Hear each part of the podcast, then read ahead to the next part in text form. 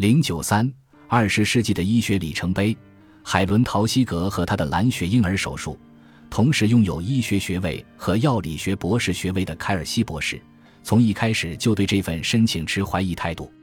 引起他怀疑的是梅雷尔公司提交的支持性文件的本质，他们读起来更像是证言，而不是客观的科学报告。他后来写道：“这些说法太过光彩照人，好到不像是真的。”在该公司提出更好的证据之前，新药申请被拒绝。在一个有限的美国市场，开始了进一步的临床试验。在这一切发生的同时，德国医学期刊上开始出现相关信息，描述了长期使用该药物出现的感觉和肌肉力量障碍。一九六一年四月，联邦德国当局下令康泰克只能通过处方获得，因其在神经系统方面出现了症状。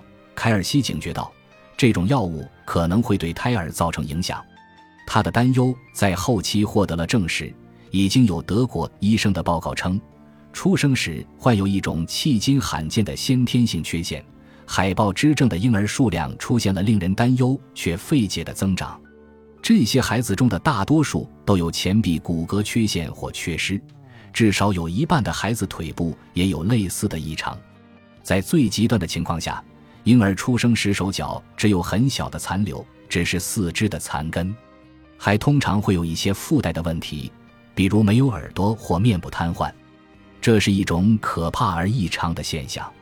没有人能猜测到这种异常的原因，直到一名德国医生的一项研究提供了证据：半数受影响的儿童是由怀孕期间服用过康泰克的母亲所生。一九六一年十一月，格里南塔尔化学公司将其从市场上撤出。英国。澳大利亚和加拿大的制药公司也迅速效仿，直到一九六二年一月，陶希格医生才知道美国食品药品监督管理局参与了这种药物的事宜。在那时，他培训项目的一位德国校友来拜访他，在周日的晚餐上，这位校友告诉了他关于海豹之症以及他与康泰克之间尚未证实的关系。秉承着陶希格的典型作风，他决定自己去找出答案。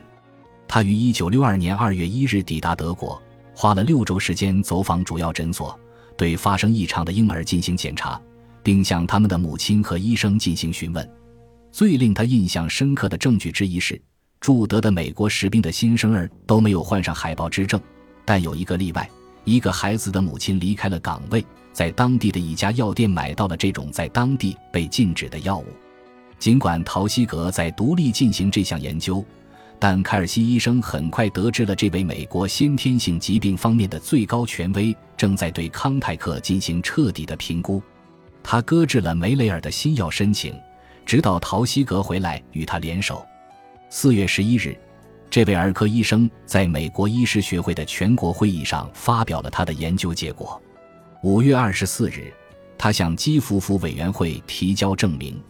他以照片的形式展现了一些德国残疾儿童的生动而可怕的证据。次日，他关于这一主题的简短社论发表在美国科学促进会的期刊《科学》上。虽然沙利度案于1961年3月退出了美国的实验，但已经有200多名妇女使用过它。不仅如此，制药公司基于研究目的而生产出了五吨药品，而未能明示其中两吨药品的去向，因此。尚不清楚其中有多少仍在被送往进行试验的医生手中。陶希格的证词和他的社论证实了弗朗西斯·凯尔西对梅雷尔新药申请的反对意见。沙利度案被永久拒绝，梅雷尔公司因对其安全性作出虚假断言而受到美国食品药品监督管理局的严厉批评。这两位医生的成功运动促成了一套新的、更加严格的药物测试法规。并于1963年2月生效。肯尼迪总统向凯尔西颁发了杰出联邦服务金质奖章，并任命他为根据新法规设立的美国食品药品监督管理局部门主任，负责监督新药的临床试验。陶希格的奖励来自德国哥廷根大学医院，该医院以他的名字命名了门诊诊所。而与此同时，沙利度案事件让陶希格医生卷入了另一场争议。涉及女性终止妊娠的权利。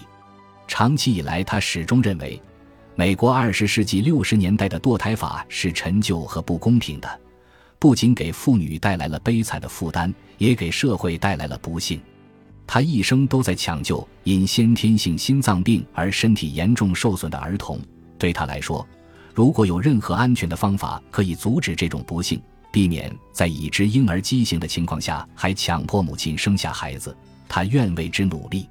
他目睹了这样一个孩子的出生，往往会对兄弟姐妹、父母和整个家庭造成破坏。他比大多数人更清楚，社会机构需要巨大的资源来处理这些问题的长期影响。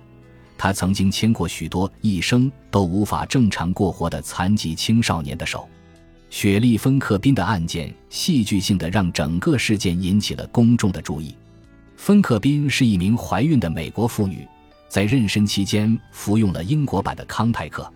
由于芬克宾太太怀有的胚胎极有可能存在缺陷，她正在寻求合法堕胎，而所有的回复都对他加以驳斥。陶希格对当局冷酷无情的态度感到愤怒，他并非只在反对那些因宗教信仰。而禁止堕胎的情况，而是反对那些把自己的观点强加于人的人。他并不关心古老的哲学困境，有关生命起源的瞬间，他只认为这会阻止家庭的不幸。他的生活经历让他意识到，对存在缺陷的胚胎进行流产，就是在杜绝一场潜在的悲剧发生。他在支持放开堕胎法方面做了大量的努力，但这一次他的努力却是徒劳的。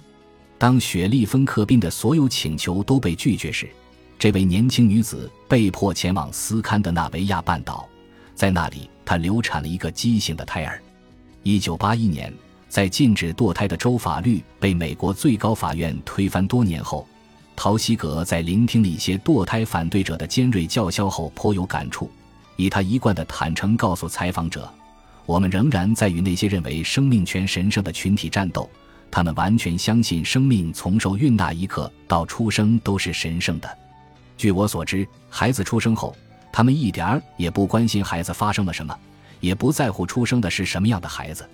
他们不再关心这个人，直到他死了，然后他们才赦免他的原罪。一九六三年七月，陶希格医生退休了，不再担任哈利特莱恩之家儿科心脏诊所的主任医师一职，但他并没有受到退休的影响。他仍在高效地继续他的研究，甚至他的一百本主要出版物中有四十一本是在退休后撰写的。美国畸形儿基金会为退休的科学家设立了奖励金，他是首位获得者。他用这四万美元对一九四五至一九五零年接受布莱洛克·陶希格分流术的儿童和成年人进行了长期随访。他的洞察力，再加上他的病人及其家人对他的忠诚。他在十年内完成了百分之八十八的随访，十五年内完成百分之九十三的随访。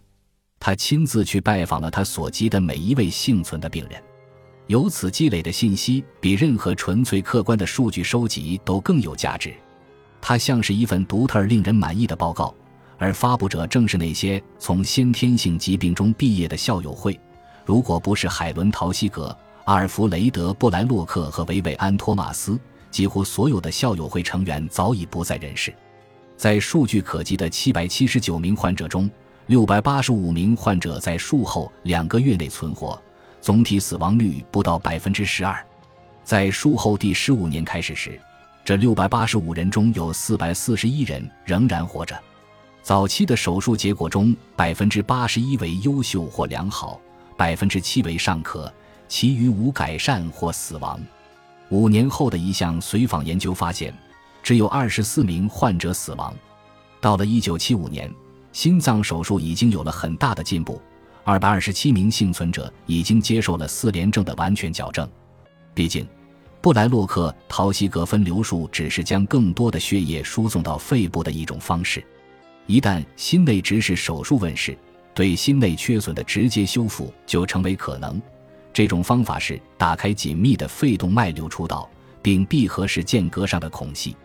在一九七五年那篇论文的摘要末尾，作者自豪而无可非议地表示：“大约有二百五十名患者已经结婚，一百六十一名患者有一个或多个孩子。百分之三十五的人大学毕业，百分之六十八点七的人收入可观。这些患者中的许多人的高血液成就有力地证明了动脉血氧饱和度低不是智力低下的主要原因。这些患者的职业表明，他们的生活质量非常好。童年时期的心脏残疾并不妨碍成年后的成功。其中约百分之六十九的患者已向社会偿还了康复费用。事实证明，布莱洛克·陶希格分流术符合创始人的期望。他不仅挽救了那些在相对低死亡率中幸存下来的患者，而且让他们中的大多数人获得了与正常人相当的生活质量。许多孩子都度过了难关，直到下一个心脏手术时代的到来。而这下一个时代，闻名于通过使用心内直视技术直接而彻底地矫正先天性心脏病。尽管海伦·陶希格已是七十七岁高龄。但1975年的这篇论文并没有结束他的研究，即使在几年后他离开巴尔的摩，住在费城附近的克罗斯兰退休社区后，他仍在研究先天性心脏病。他开始致力于发现缺陷的基本胚胎学原因，于是开始了对鸟类心脏的研究。他认为，这种异常不是由于胚胎发育过程中出现的错误，而是由于保留了物种进化早期遗传的部分基因库。换句话说，他认为每一个反常现象都可能是向更原始的动物生命模式的回退。这显然是一个很难证明的命题，但当他开始对其进行研究时，衰老造成的迟钝并没有动摇他的决心。在追求他的理论的过程中，他与我的退休解剖学教授托马斯·福布斯重心建立了多年的友谊。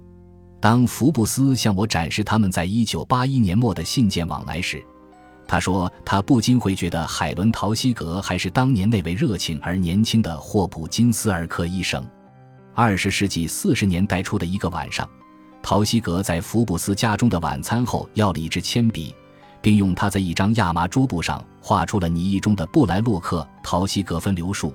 在当时这位解剖学教授资历尚浅，一贫如洗，那是他的妻子海伦拥有的唯一一块优质亚麻桌布。海伦·福布斯在晚年会告诉她的丈夫，她多么后悔把那张令人难忘的图表洗掉了。在大多数人满足于喝茶、居家和清静的年纪里，陶希格医生依旧活跃在他研究的最新理论之中，而且在克罗斯兰退休社区的事务中也是如此。他结交了新朋友，继续写作，并对社会事业保持兴趣。一九八六年五月二十一日。他召集了几位克罗斯兰的同乡，开车送他们去选举地点参加初选投票。当他倒车离开选举地的车道时，他的车被另一辆车撞了。这场碰撞中的唯一受害人是海伦·陶希格，他在八十八岁生日前三天当场遇难。海伦·陶希格的名字将永远与他的合著者的名字联系在一起，这是我们这个时代许多伟大的医疗事业之一。他们有着共同的愿景，他们每个人都被赐予了将其变为现实的天赋。在相当高产的职业生涯中，他们两人还做了其他了不起的事情，特别是对于年轻医生的培训。但在他们各自留给后辈的一类潜台词中，存在着一个深远的差异：他们对医患关系有着截然相反的概念。这并不是说阿尔弗雷德·布莱洛克对他的病人不友好。也不是说他面对痛苦时不具备同理心，甚至对此可以肯定，他永远不会对那些前来求助的人置之不理。但他是典型的那个时代的外科医生。马克拉维奇在提及布莱洛克时，对整个行业进行了描述。尽管他热情有礼，但他始终对自己和自己的身份保持着清醒的认识。在布莱洛克的眼中，他的优先级与海伦·陶希格的不同。一般说来。他似乎避免与病人有感情上的牵连。人们对他的印象是，当他对病人表现出极度的关心和焦躁，并对工作人员要求最高的时候，他最在意的是手术的成功结果。而这不是海伦·陶希格的方式。在他看来，重要的是健康所系、性命相托，以及恢复患者宁静的家庭生活，而治疗的成功结果仅仅是其中一步。对他来说。互通的情感是治疗过程的一部分，医生和患者通过进入对方的生活来缓解彼此的痛苦。